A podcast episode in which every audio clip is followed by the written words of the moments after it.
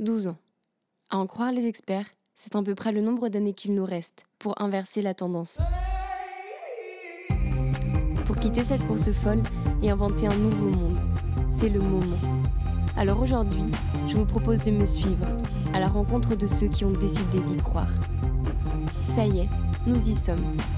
L'utopie a changé de camp. Comment croire encore en un modèle à bout de souffle?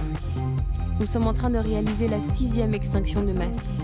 Nous avons fait disparaître 60% des populations des animaux vertébrés en 40 ans, 75% des insectes en 30 ans, 30% des oiseaux des champs, la moitié des animaux marins.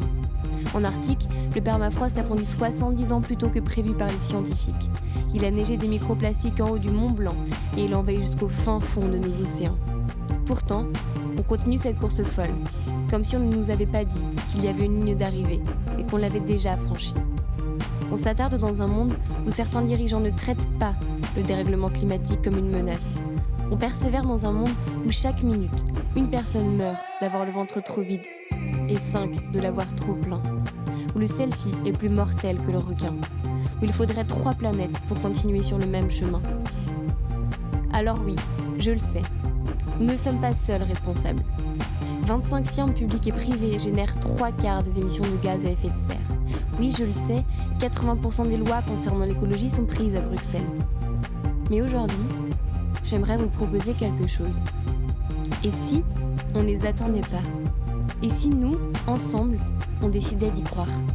De quitter cette course folle et de ralentir Partout dans le monde, des initiatives positives commencent à germer. Une révolution joyeuse est en train de s'éveiller. Dans ce podcast, je suis partie à la rencontre de ces gens qui ont choisi d'emprunter les chemins de traverse. Chaque semaine, je pars à la rencontre d'influenceurs, d'artistes, d'entrepreneurs, d'activistes qui ont cherché à donner du sens à un monde qui ne tourne plus si rond. Des inventeurs d'histoires vraies, des réenchanteurs réalistes, des bâtisseurs d'espoir. À travers leur histoire, j'espère simplement semer en vous une graine de possible.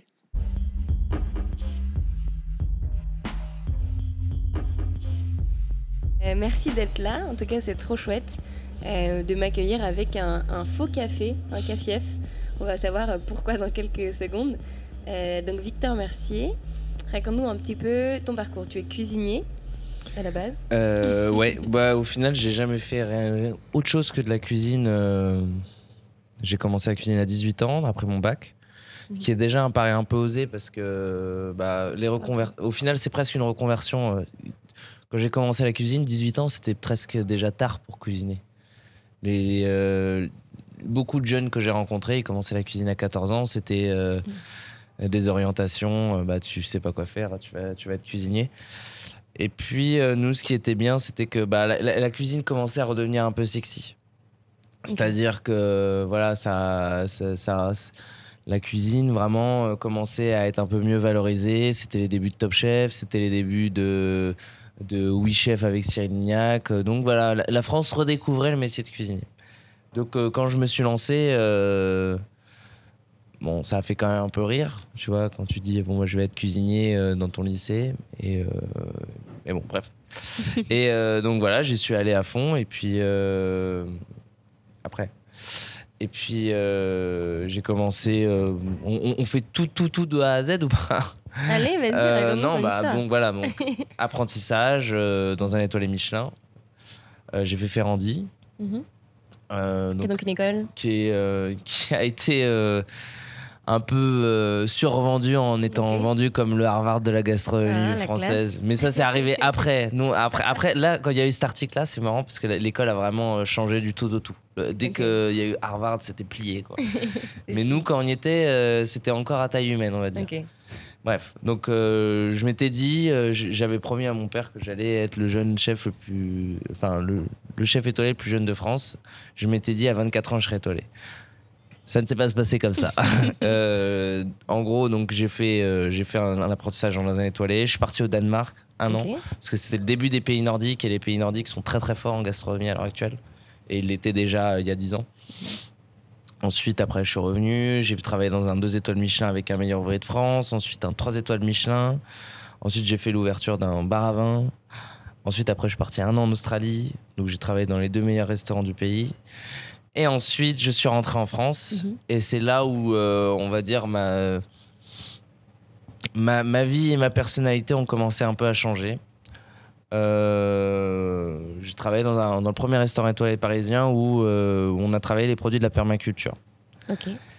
Et en fait, c'était la première fois où euh, on a, il y, y avait un restaurateur, mon chef de cuisine, qui avait recréé un lien avec le produit, qui est vraiment la base de notre métier en fait, le produit qui est et le, le producteur. Donc tous les matins, on recevait des produits de la ferme du Bec et Loin. Tu, Génial. tu- tu- tu connais, mais maintenant tout le monde connaît la ferme du Bec et mais Loin. expliquons, mais- expliquons à, la ferme du Bec et. Loin, voilà, c'est euh, la première ferme euh, en, permaculture euh, française, tenue par Perrine et Pierre Végruyère. Et en gros, voilà, ils sont, ils sont spécialisés dans la culture de la beauté, Mhm. de la beauté, on va dire paysanne, donc avec la permaculture, euh, la construction euh, de, de serres, on va dire vraiment en agroécologie, euh, et la permaculture, pour, ceux qui savent pas, c'est permanent agriculture, où en gros c'est une observation euh, euh, de la nature. euh, où en gros, on va peut-être que tu le décriras mieux que moi, Vas-y, vas-y. parce que C'est toi l'invité. Oui, mais j'ai vu ton TED aussi, donc euh, je sais que tu sais ce que c'est aussi. Et peut-être que je, je vais il y aura des trous, mais Je en gros, voilà. Donc ça va être euh, l'observation de la nature, l'observation des éléments, et faire en sorte qu'ils, euh, inter- enfin qui, je sais pas comment tu le dirais, qui interagissent. qu'ils et- interagissent Mhm. ensemble et qui se protègent mutuellement. Mhm. Et au Faut final, cet écosystème en fait. ouais, et qui crée un écosystème qui est Mhm. vertueux et qui se protège euh, seul, Voilà. sans intrants chimiques. Voilà. C'est pour ça qu'on dit qu'il est euh, protecteur du vivant et de l'homme aussi, parce que sans intrants chimiques. Bref. Et euh, voilà, donc euh, tous les mardis, on recevait, on recevait ces produits-là. J'ai commencé un peu à me documenter. Et puis en lisant des livres, bah, euh, Mhm. tu sais, tu, parfois, tu t'es un peu. Je sais pas, t'as- t'es un peu aveugle. Tu te, Mhm. tu te rends pas compte des, des choses. Enfin, il, faut, il faut vraiment se documenter, s'intéresser pour, pour se rendre compte de certaines situations. Et là, en l'occurrence, bah, quand j'ai lu le livre de permaculture de Pierre Hervé, en fait, il y avait une grosse partie sur l'homme et la situation actuelle, le, le- le système agricole. Mhm. Et euh, bah, moi, ça a été un peu un choc. Quoi. Je me suis dit, Mhm. ah ouais, c'est vraiment. C'est la Hesse. et euh, voilà, donc euh, j'ai continué dans ce restaurant-là, j'y ai travaillé 10 mois. Et puis ensuite, bon, j'ai eu, un- j'ai eu un décès dans ma famille. J'ai pété un cap parce que même si c'était un restaurant vertueux et innovant, c'était un restaurant étoilé. Les restaurants étoilés, c'est dur. Ok. Il y a une travaille se fait. beaucoup. Mhm. On se fait défoncer. Donc j'ai un peu craqué et puis euh, j'ai arrêté. Et euh, après, bah, euh, bon, je, je, je skip deux, deux années de ma vie, mais après je suis parti en tour du monde. Parce que. Et on voulait faire un tour du monde sur la souveraineté alimentaire. Avec mon meilleur pote, on voulait faire un documentaire. On voulait en fait euh, vraiment, si on, on s'était dit si on part, il faut que ce soit un tour du monde qui soit utile. Ok. Et donc là, on est en phase de, de terminer la réalisation euh, du documentaire qui va s'appeler Pour eux, qui est, euh, qui, est, euh, qui est principalement sur l'agriculture et sur les acteurs du changement lié à l'agriculture. Et après, bon, bah, retour du tour du monde, il se trouve que j'ai pu enchaîner avec Top Chef et par la suite l'ouverture de mon établissement qui s'appelle Fief pour fait ici en France, où en gros euh, j'ai pris le pari euh, de ne plus rien importer. Donc, c'est-à-dire qu'après euh, après cette émission, du coup, euh, Top Chef, où tu as été t'es allé assez loin, non? Euh, je suis Tu allé en as fait- finale. Tu es allé en finale. Très bien, bah, bravo. Euh, suite à ça, du coup, tu t'es euh, tu t'es dit, OK, c'est un tremplin, tu as, eu une petite notoriété qui est venue de là, enfin un nom un peu dans le mieux qui s'est fait, Mm. et tu t'es dit comment utiliser et comment lier ce savoir que tu as là euh, de, de cuisinier, cette passion, avec la- ta récente prise de conscience? Euh, et donc, du coup, tu as, fait ton propre restaurant. euh, fief, mais est-ce que c'était un pari qui était osé? Est-ce que toutes les portes sont ouvertes à, à toi? Ou est-ce que tu, tu, c'est un, un truc un peu difficile à porter aujourd'hui dans ce milieu Je trouve que euh, en être à Top Chef, faut, faut quand même se dire, même si c'est très dur, même si Mm. on est à la télé, on se fait un peu euh, cracher euh, sur la gueule sur Twitter, c'est quand même une chance inouïe. Il y a Mhm. des, des centaines de cuisiniers qui rêveraient de le faire. D'ailleurs, ces 1200 candidatures, il y en a 15 qui sont retenues. Et ensuite, euh, bah, il y, a- il y a deux finalistes, quoi. Mhm. Et un gagnant. Et euh, donc, euh, je trouve hyper dommage de, de rien en faire de ça, quand même. Mhm. Donc, euh, tu, tu- tu te poses juste la question. Moi, là-bas, je voulais pas ouvrir un restaurant. Mais quand, je, quand je suis arrivé en finale, je me suis dit bon, t'as des convictions, il y, a, il y, a, il y a quelque chose à faire quand même. Et puis j'ai réfléchi, et puis je me suis dit euh, bon, bah, ouais, allez, on y, on y va parce que au final, si tu regardes bien, euh, il y a le, le- le 100% français ou le 100% local, il y en a pas beaucoup en France. Mhm. Et à Paris, euh, en, en 100% français, je, je crois que je suis le seul. Je dis peut-être une bêtise. Mhm. hein. Mais au du moins jusqu'au boutiste avec pas de café, Mhm. pas de chocolat, euh, pas de poivre euh, de campote ou des trucs comme ça, tu vois. C'est euh, Mhm. aussi jusqu'au boutiste que nous, je suis pas sûr qu'il y en ait. Euh, encore une fois, je me trompe peut-être, ça se trouve, tu, tu vas, tu Ouais, vas ouais, avoir des ça. messages. Non, mais il faut qu'il y en ait le plus possible, donc c'est très Oui. bien dans tous les cas. Mais voilà, donc je me suis dit, bon, bah vas-y, euh, excuse-moi l'expression, mais porte un peu tes couilles. Et puis, et puis c'est vrai que les Mhm. portes se sont ouvertes assez facilement parce que c'est mon banquier qui m'a effectivement dit, bon, bah combien quoi. Mhm. Ça, euh, pour un restaurateur, euh, j'aurais fait un an avant, j'aurais fait un an avant autour du tour du monde. Mhm. Impossible. Mhm. Il m'aurait rayonné, il me fait, vous êtes qui. Ouais, Je dis pas que C'est je, suis- c'est je bien d'avoir mais- utilisé ta, ta- ta petite notoriété pour euh, faire quelque chose de, de chouette euh, qui va dans le bon sens et tu vas en inspirer d'autres aussi. Des- Bah, des, j'ai- cuisiniers qui aujourd'hui sont apprentis comme toi tu as pu l'être et à qui tu vas aussi provoquer des prises de conscience. J'espère. Mais euh, du coup, raconte-nous un petit peu. Donc, ta démarche, c'est quoi aujourd'hui? Si on vient de ton restaurant qui est, au- qui est ouvert depuis pas longtemps, ça Mm. fait quoi? Un mois et demi. Un mois et demi. Euh, du coup, ça veut dire que tu as pris le pari de choisir le local. Donc, Ouais. tu travailles qu'avec des producteurs qui sont français. Alors, on n'est pas en ultra locavore. Ok. En fait, il y a- y, y deux types de, de possibilités. Enfin, il y- avait deux choix à faire. Soit j'étais en ultra local, C'est-à-dire moins de combien de kilomètres? Euh, c'est moins de C'est- 250, je crois. Ok, wow. Euh, mais au final, Paris, euh, Mhm. Paris, à l'heure actuelle, n'est autosuffisant sur rien. Ouais. C'est-à-dire que là, j'avais regardé les chiffres, on est autosuffisant en farine à 150% Ok. et euh, 133% en sucre. C'est-à-dire que Paris, enfin l'île de France est autosuffisante en, en, en, Mm. en tarte au sucre. Voilà. Donc, tu Euh, tu de tartes vois, en 10, dessert. 10, 10% de légumes. euh, Enfin, c'est là Ouais, à l'heure actuelle, si demain on coupe les vivres, euh, il n'y a plus de camions Mhm. qui euh, qui arrivent, de- qui rentrent dans Paris, c'est la mort. Mhm. Enfin, euh, c'est la on, a, famine. on a 4 jours euh, de, de Ouais, stock, d'autonomie, il me semble, Ah bah oui. en Ile-de-France. Et euh, bon, alors que paradoxalement, la France, elle, est, autosuffi- est quasiment autosuffisante à 80%, je crois. Euh, donc je me suis dit, bon, bah, l'île de France, au final, tu vas pas faire grand-chose. T'as pas une région qui est extrêmement riche en Mhm. produits. C'est pas comme si, par exemple, Ouais. Florent Laden, lui, dans le Nord, Mhm. il a des littoraux, il a, il a des régions, il a des terres. Mm. L'île de France, Paris, c'est quand même, c'est une ville, Ouais. quoi. Donc je me suis dit, bon, ça, ça, ça, ça va être un peu compliqué. Euh, pourquoi pas une prochaine fois sur un autre restaurant Mhm. avec une région, on va dire, plus... euh, Plus, plus riche en forte, plus riche. Et euh, donc voilà, donc le l'idée c'était est-ce que je reste en ultra local, mais au Mhm. final je vais pas pouvoir faire grand chose. Je vais Mhm. peut-être pouvoir faire du légume et encore. Ouais, mais il faut que tu puisses aussi laisser ta créativité de cuisinier Voilà. s'exprimer et que tu puisses travailler des beaux produits. Et euh, du coup je me suis dit bah la France c'est quand même c'est c'est déjà bien. C'est déjà très bien. Euh, donc mais euh, à juste titre j'ai des clients qui me disent oui mais si vous regardez bien au final euh, votre euh, je sais pas votre citron euh, ou Mhm. de, de menton il a un bilan carbone qui est pire que votre votre je sais pas votre chou de Bruxelles qui pourrait venir de Belgique. Oui. Bon, mais tu fais, es déjà dans la démarche aussi. Oui, et il y a un truc de revendiquer le Made in France qui. qui... Bah, au final, c'était surtout ça. Fief, on l'a fait surtout pour. Euh, je, je- je trouve paradoxal quand même qu'on parle du suicide de- dans le Mhm. monde paysan, euh, qu'on dise que c'est un drame.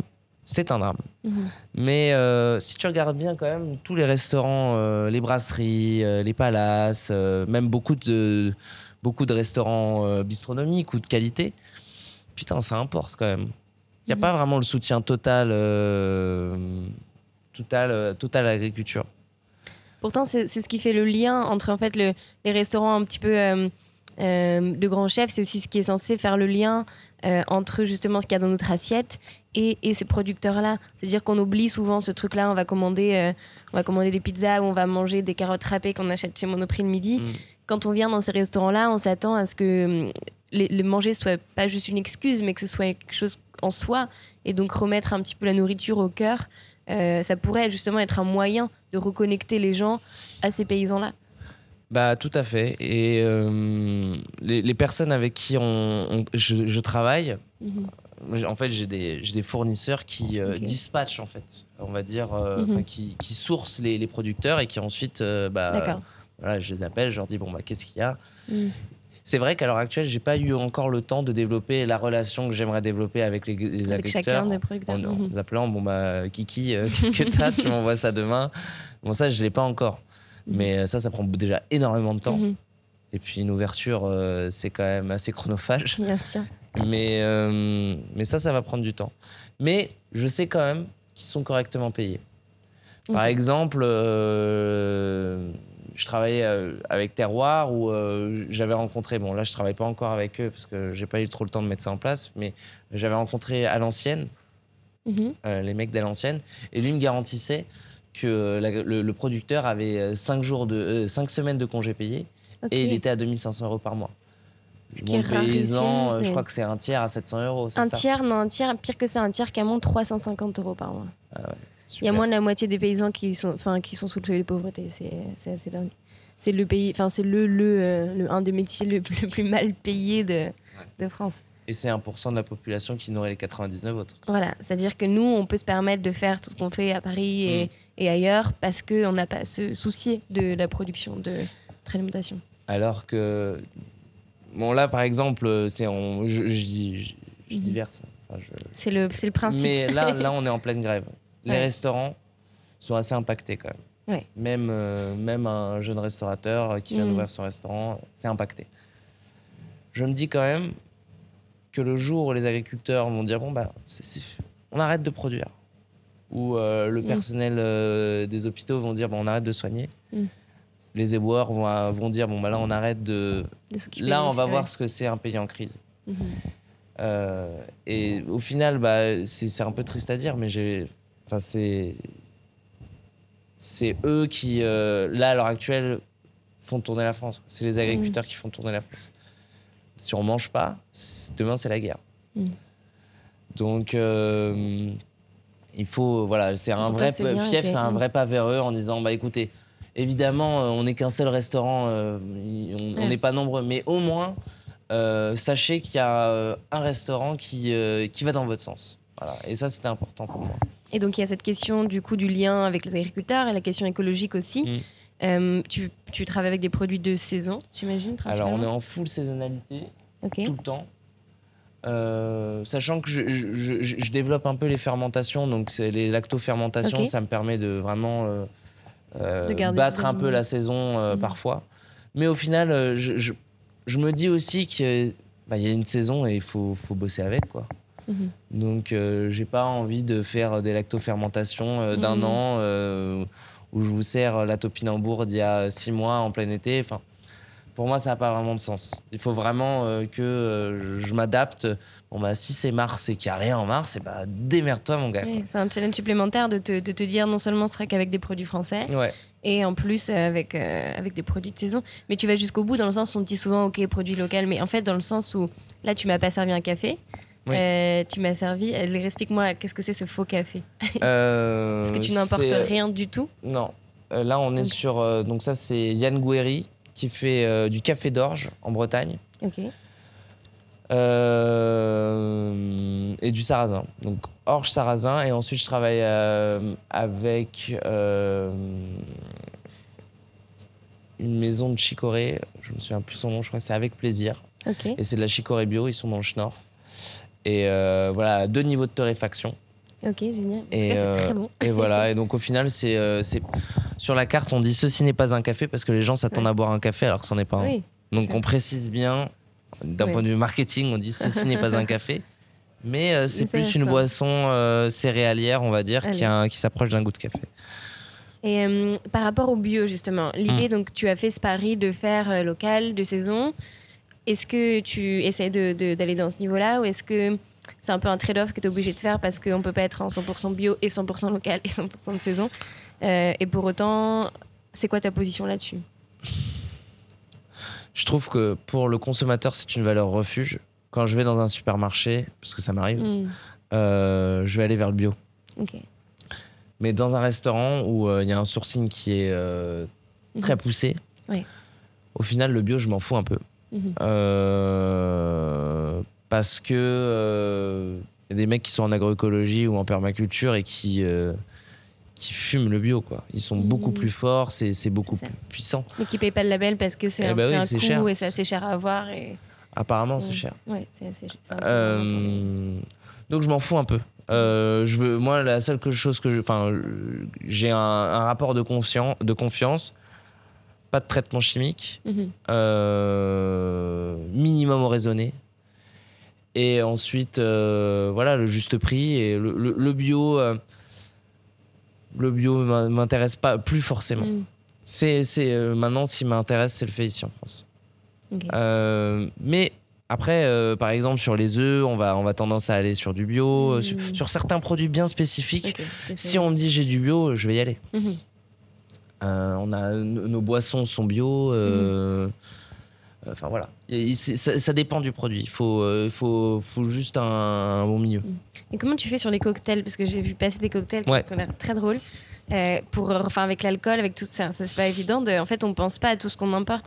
On n'a pas conscience. Et c'est marrant de voir ta carte parce qu'on se dit ah mais c'est vrai que il y, y y a des trucs que tu ne peux absolument. Il y a des choses que tu es obligé de bannir complètement. Genre le chocolat, tu peux pas travailler avec. bah, en fait, le- tout, le- ce qui a été marrant, c'est que euh, pendant le sourcing produit, j'ai imposé le fait en France, mais surtout le produit est cultivé en France. Ouais.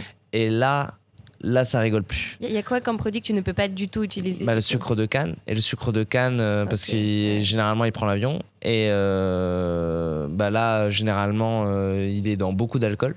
Donc, je regarde. Euh, par exemple, il y a des liqueurs. Mhm, Euh, je regarde les épices. mhm. Bah, les épices, par exemple, m'avait fait goûter une liqueur de cumin exceptionnelle. Putain, je me suis dit, ça c'est ouf. Fait en France. Je regarde et je dis, ouais, mais ton cumin, il vient d'où? Et là, Égypte. Et donc, au final, Ah je, je, je, je- là, là j'ai pas la main mise dessus, en fait. Mhm, mhm. Et donc, euh, ça, ça a été très challengeant sur euh, les, les alcools. Été- et même sur les softs aussi. C'est, euh, ok, ton sucre, il vient d'où Euh, Voilà, c'est compliqué. Wow. Mais là, et, mais il y a aussi, euh, là, il y, a un- il y a un double disque, enfin, il y a, y a débat aussi. Parce Mhm. que, par exemple, le mec va me dire, euh, ouais, mais euh, j'utilise pas le sucre blanc français parce Mhm. qu'il est raffiné et je préfère un sucre, euh, Mhm. un sucre bio de Martinique. Et je lui dis, ouais, c'est vrai. Et là, au final, moi, j'attends avec beaucoup de hâte le- la filière de sucre bio français, parce que là, elle n'est pas encore arri- Mhm. arrivée, elle arrive en 2020. Ils ont commencé des, des betteraves sucrières. Mais en l'état, on Mhm. ne peut pas avoir de sucre bio français. Donc c'est pour ça que les mecs importent. Donc ils vont me dire oui, mais on fait du made in France, on importe le sucre parce qu'il est de meilleure Ouais. qualité. Et je vais dire bah oui, c'est vrai. Et évident ça. et, c'est, là, c'est, là, c'est le choix. Mais au final, moi, je. Tu fais Je. ce que tu peux et Bah, t'as t'as oui, choisi un là, chemin. là, en l'état, là, là, en l'état, il n'y a, y a pas l'option en fait.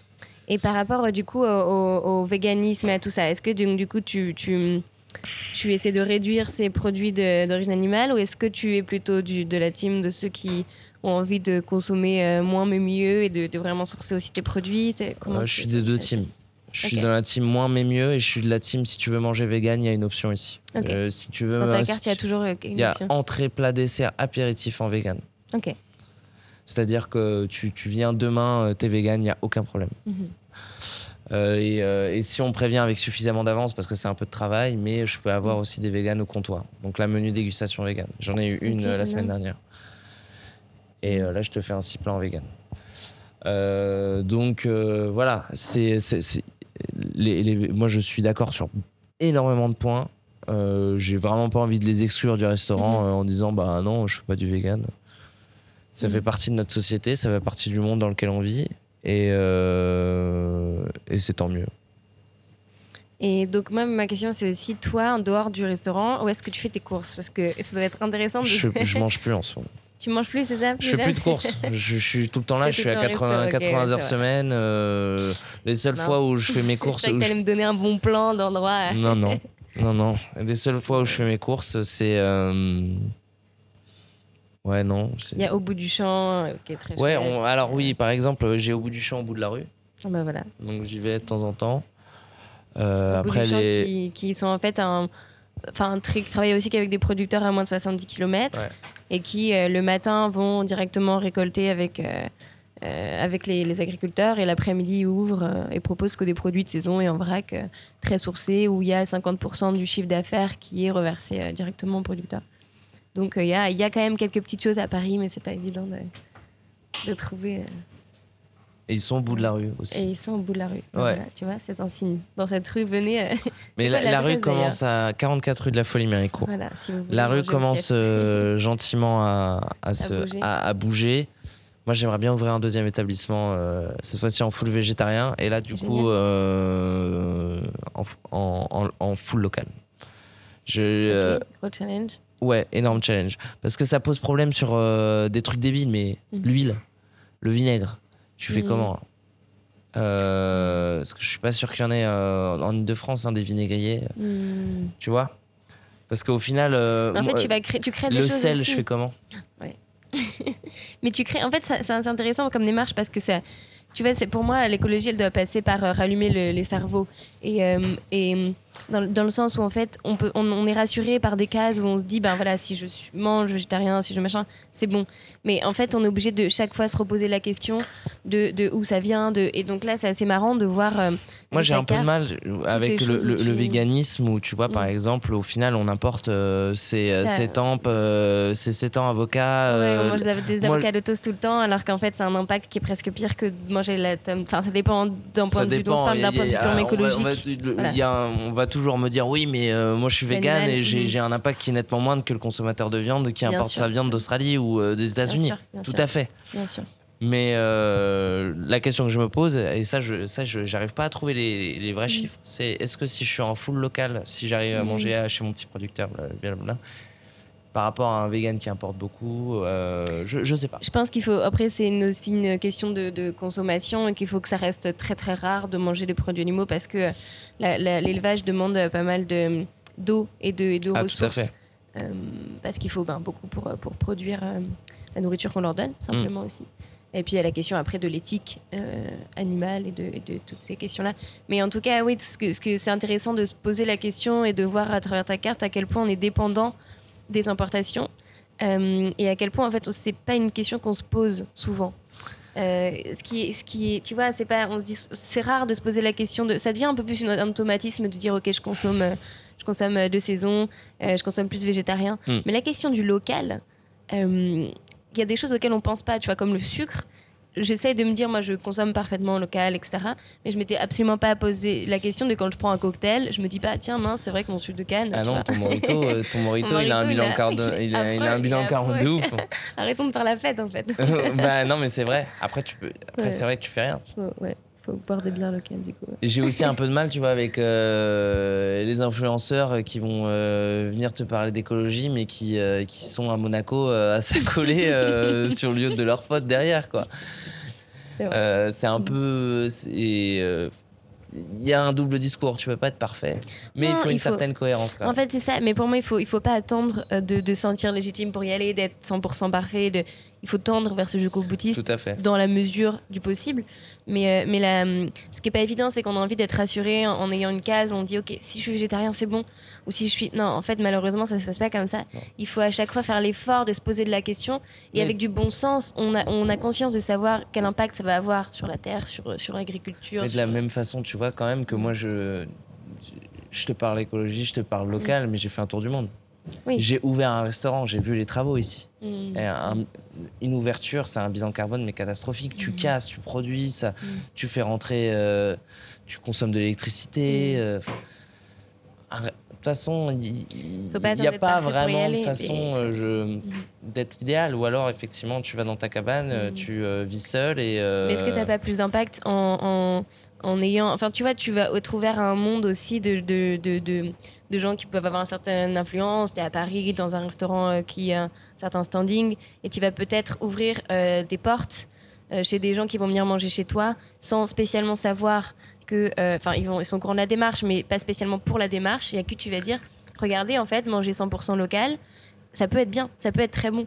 Euh, manger un plat vegan, bah, vous ne le saviez peut-être pas au début, vous aviez pris l'option vegan, mais regardez, c'est pas du tout aussi chiant que ce qu'on pense. Donc euh, c'est un peu rendre ça cool et rendre ça euh, accessible. C'est ça que j'aime dans, dans, ta démarche que je trouve chouette. Il y a y a un phénomène qui est très drôle, c'est que quand bonjour, quand je fais rentrer, quand j'ai un vegan et un, et un, omnivore, on va dire, qui, mhm. enfin, même un carnassier mhm. qui, qui mangent ensemble je constate euh, le regard euh, du, mec qui mange de la viande qui se détourne assez largement euh, vers le plat vegan. et à la fin, il lui dit putain, mais moi aussi j'en veux. Et donc, c'est assez drôle. Et là, je me dis, bah là, là j'ai un impact. Mm. Parce que je là, à l'heure actuelle, on fait un chou farci. Un chou farci, normalement, c'est euh, il y a du porc, du foie gras. Enfin, ça part en dans la grande tradition française. Ça, ok, c'est pire. Chou farci. Il y a de la prot, quoi. Il y a de la prot. Et, euh, et là, on le fait en full en full végétal. Énorme. Et, euh, et c'est marrant de voir ce regard qui se détourne à chaque fois. Ça, ça, me fait rire. je suis un peu comme ça aussi. Hein. Mm. Je suis pas. Je, on va dire que j'ai une alimentation qui est très végétale. Même mm. dans le restaurant mais euh, oui, c'est vrai que. Après, moi, j'essaye aussi de me dire bon, bah, la personne qui va manger de la viande ce soir, mhm. je vais lui fournir le, le mieux que je peux au juste prix, mhm. euh, le plus éthique possible. Mhm. Euh, bah, parce que malheureusement, il veut manger de la viande et que je peux pas encore. Je peux pas imposer. ta deuxième ouverture de restaurant, on viendra faire un deuxième podcast. Et donc j'ai une petite interview dans l'interview qui est de savoir la première chose, c'est euh, les, les, habitudes écolo qui t'énervent. Donc c'est un peu les, fausses bonnes idées, tu vois, où on pense faire bien. Et donc il y avait le bio sur emballé, il y a euh, les influenceurs green qui prennent l'avion tout le temps, il y a eu le tout électrique. J'ai eu ce genre de, réponse. Mm. Est-ce qu'il y a quelque chose qui, toi, t'énerve et où tu te dis franchement, là on pense faire bien, mais les gars, euh, non quoi. Pas facile mm. question.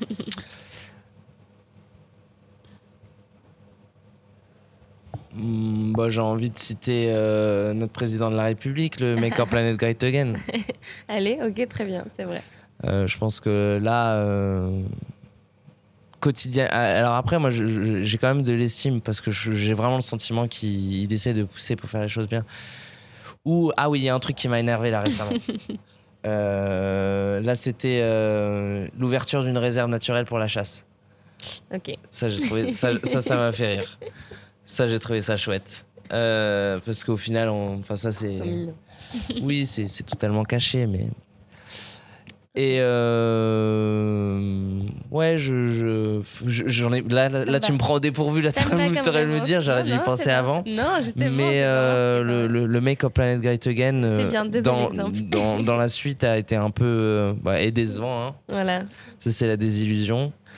Euh... Non, mais parfait comme réponse. Et puis, euh, ouais, l'ouverture. Ouais, euh, Dis-moi aussi une personne qui t'inspire. Ça peut être, euh, je sais pas, ça peut être quelqu'un de connu, pas du tout connu, juste qui a mis une petite pierre sur ton parcours et qui a fait que, que tu as pris conscience sur cette question écologique. Quelqu'un que tu connais spécialement personnellement, peut-être un bouquin que tu as lu mmh, J'en ai plein. J'ai Clotilde Bateau, qui, euh, qui est euh, la présidente de l'association euh, Sol, qui est, moi, je trouve, une femme incroyable, avec beaucoup de joie, de combativité. Mmh. bah, Perrine et mmh. Perrine aussi, elle est, elle est juste incroyable aussi. Il y a un truc qu'on avait constaté en, en tour du monde, c'était que toutes les personnes qui ont un rapport avec la Terre, Mhm. ou euh, le, sol, ou euh, la production, mhm. Bah, j'ai eu le sentiment que c'était à chaque fois des gens bien. Fondamentalement bien. Genre euh, bien dans leur peau, dans leur tête, gentils, polis. ça, c'est... Et pourtant, j'en ai vu. Hein. On a interviewé dans 15 pays, 3 à 4 personnes différentes. On a dû voir une cinquantaine de personnes. Et tous j'ai pas eu une fois une personne où je me suis dit, ah, mais lui, c'était un sacré connard.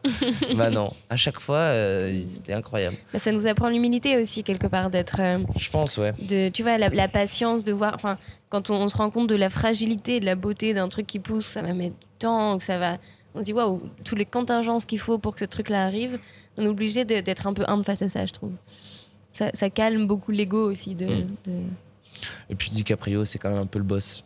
Faut dire ce qui est. Il faut, il faut dire ce qui est. Allez, ça me va comme inspiration. et dernière chose, c'est une, où est-ce que tu te vois dans 10 ans? Où est-ce que tu te vois, mais en étant fier de toi? Genre, Tu te regardes et tu dis, ok, j'ai fait ça, je suis fier de ça. Je pense que ça va paraître un peu prétentieux. Mais, bon, après, c'est une projection. ici, il faut une projection, ça doit être ambitieux. Ça ne doit pas dire bah, dans 10 ans, je suis. Je suis seul dans mon appartement avec mes chats. osons, rêver. non, je Fief pour moi, c'était c'était l'objectif, c'est d'inspirer mm. d'autres restaurateurs qui vont se lancer en disant mais putain, mais oui, on doit faire mm. ça aussi. Très cool. Donc déjà c'est plusieurs fiefs. Hmm. J'aimerais bien avoir un fief nord, sud, est, ouest, avec vraiment des, régions euh, bien spécifiques, ancrées dans leur région. Euh, pourquoi pas euh, développer la marque Fief? Parce qu'au final, je me dis, hmm. tu, peux le faire partout dans le monde. tu peux avoir un Fief Canada, tu peux avoir un. Ou, de hmm. la même façon, le restaurateur, va, la personne que je vais placer là-bas va se dire, ok, bah, ça c'est notre ligne de conduite. Euh, donc ça, c'est l'objectif. Et puis, euh, donc, je, je, euh, ce petit empire de loin. et moi, après, j'aimerais bien être dans le sud avec un restaurant en autosuffisance et, une petite... voilà, là, ici, on a un comptoir. J'appelle ça le comptoir d'hôtes. On a huit couverts où je fais à mhm. manger pour huit couverts en menu de dégustation. Et voilà, une maison, un restaurant en autosuffisance avec huit couverts où je fais à manger. Trop chouette. Pour 10, couverts, ça, ça m'irait très bien. Hâte de, découvrir ça. oui, bah écoute, il y a encore un peu de boulot. 10 ans. Après, c'est vrai que quand je vois ce qui s'est passé en 10 ans. Euh, c'est ça, regardons 10 euh, ans en avant où est-ce que tu étais. Est-ce que tu aurais pu. J'étais au Danemark il y a 10 ans. J'étais au Danemark, ok. Est-ce qu'au Danemark, tu pensais que tu allais arriver à ouvrir tu sais un jamais, euh, tu, tu, sais jamais là où la vie va te mener. Mais je pense qu'il faut fondamentalement croire en soi, se dire. bah ouais, c'est gros, oui, ça me fait peur. Le, euh, Guillaume Ducip aussi est très inspirant, je trouve, Ducip français. Oui. Euh, et c'est sa chronique J'y vais mais j'ai peur. Au final, c'est exactement ça. Mhm. La, vie, ça doit être ça. Mais c'est parce que parce qu'on a peur généralement que ça va être cool. Et très récemment, et je rajoute encore une dernière personne qui m'inspire beaucoup en ce moment, euh, Lajli euh, qui a réalisé Les Misérables. Ok. Exceptionnel et, et Carrie James. Mais on est dans, dans, un gros casting là pour les gens de mmh. Ouais. c'est parfait, très cool. Euh, et ben écoute, génial. J'ai dernière petite question. C'est le message que tu aurais envie de, de donner à, aux générations. On nous appelle euh, la génération du vide. Euh, ma génération, bah, la tienne aussi, parce qu'on a fait La génération du vide. La génération du vide. On parle de la génération du vide. Mais dans quel sens? c'est un livre de Glucksmann qui, qui, parle de ça et en fait qui dit qu'on est un peu cette génération face aux, plus rien n'est un peu incertain, tu vois. C'est un espèce de vertige où le monde de demain qu'on nous vend est assez euh, mouvant. Ah, d'accord, pas du vide, euh, et, enfin, du vide où, genre on est où il y a rien. Bah, c'est une question ouverte. C'est euh, savoir quel vide est-ce qu'on le remplit. Est-ce que moi j'ai tendance à dire que c'est un vide dont il faut se saisir et que en effet c'est vide parce que demain c'est incertain et en même temps c'est à nous de à la fois c'est très grisant parce que tout est possible aussi et que tu vois les générations avant nous ont, ont toujours eu cette question de, euh, du sens, de questions existentielles, de pourquoi la vie, de pourquoi. Et nous quelque part on n'a plus trop le temps de se les poser mm. dans le sens où l'existence même est menacée et donc euh, en fait on a cette mission malgré nous qui est de, de, se battre pour cette chose dont on comprend pas mm. trop pourquoi on, a eu la chance de l'avoir qui est la vie. Donc, euh, donc, donc du coup, et juste ton message pour les générations jeunes, qu'est-ce que tu as envie de dire aux, gens de 20 ans d'aujourd'hui euh, c'est quoi T'as envie de leur dire? Euh, déjà, déjà je, je comprends euh, les inquiétudes, puisque je, les ai aussi. Après, je pense qu'il faut, il faut être conscient de la capacité de l'homme à, réagir vraiment quand il est dos au mur. Mhm. vraiment au plus mal. Là, je pense qu'on est, on est pas mal dans la, sur l'échelle du, du, plus mal je, pense qu'il faut entreprendre. Mhm. Il faut prendre énormément de risques. Euh, voilà, un restaurant comme ici, euh, c'est 400 000 euros. Mhm, mhm. Euh, c'est un endettement sur 7 ans. C'est c'est 8 salariés. C'est 80 heures par semaine. C'est il faut prendre des risques. Et ça va être très bateau, mais juste ah croire, en, croire en ses objectifs, en ses idées s'inspirer des gens. Je, moi, je, constamment, j'essaie de, de, de, prendre le, de, de, de m'inspirer du meilleur des choses. S'indigner, ça c'est hyper important. S'indigner euh, des choses et, et ensuite euh, les absorber les choses qui nous indignent mhm. et se poser la question qu'est-ce que moi je vais pouvoir apporter? Mhm. Qu'est-ce que comment rester je vais... dans l'indignation en fait. Oui. Construire avec cette indignation. Oui, parce que euh, parce que je pense que il y, y, a cette phrase euh, toujours, enfin cette ouais cette métaphore que je trouve marrante, mais si vous pensez rien pouvoir, enfin si vous si vous ne vous trouvez pas important et que vous pensez, euh, vous pensez rien pouvoir faire, euh, essayez de dormir avec un moustique et on verra qui empêchera l'autre de dormir. c'est vrai. Mais ça, c'est vrai au final. Et de la même façon que. moi, je, voilà, moi, je suis un petit moustique et maintenant, j'essaye de, de, faire bouger un, un, système qui est bien établi. Mhm. Donc, et c'est au final, je pense qu'il faut, il faut juste commencer euh, à un moment donné. Il faut. faut oser y aller et, pas attendre. Euh, Comme dirait Carrie James, que la France ne, donne, ne nous donne pas, on va lui prendre. Allez, et eh ben parfait, on va finir là-dessus. Génial sur Carrie James, génial ce podcast. bah écoute, merci beaucoup euh, de m'avoir accueilli dans ce magnifique restaurant que je vois en plus euh, tout se réveiller à, à, midi, donc c'est chouette. Bah, merci. Et, et, donc on peut te retrouver où On peut te retrouver sur les réseaux sociaux? oui. Je veux pas faire la pub de mon Instagram, on s'en fout. Alors, n'allez pas sur Instagram, mais venez manger au restaurant. Mais venez au restaurant, venez. Enfin, euh, ouais, ah venez. Euh, j'essaie toujours de discuter. Je fais deux tours de, salle euh, avec mes clients tous les soirs. On est au comptoir, donc vous avez littéralement les pieds dans la cuisine.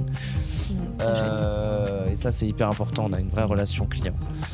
Et voilà, c'est. je pense que il faut. c'est un restaurant à taille humaine et humain je, confirme en tout cas euh, de, l'extérieur, ça a l'air très chouette. Euh, la prochaine fois que je reviens, du coup, euh, c'est pour goûter ces fameux, ce fameux chou braisé vegan, promis. Ok. bon, bah, merci beaucoup et, et, à bientôt. À bientôt.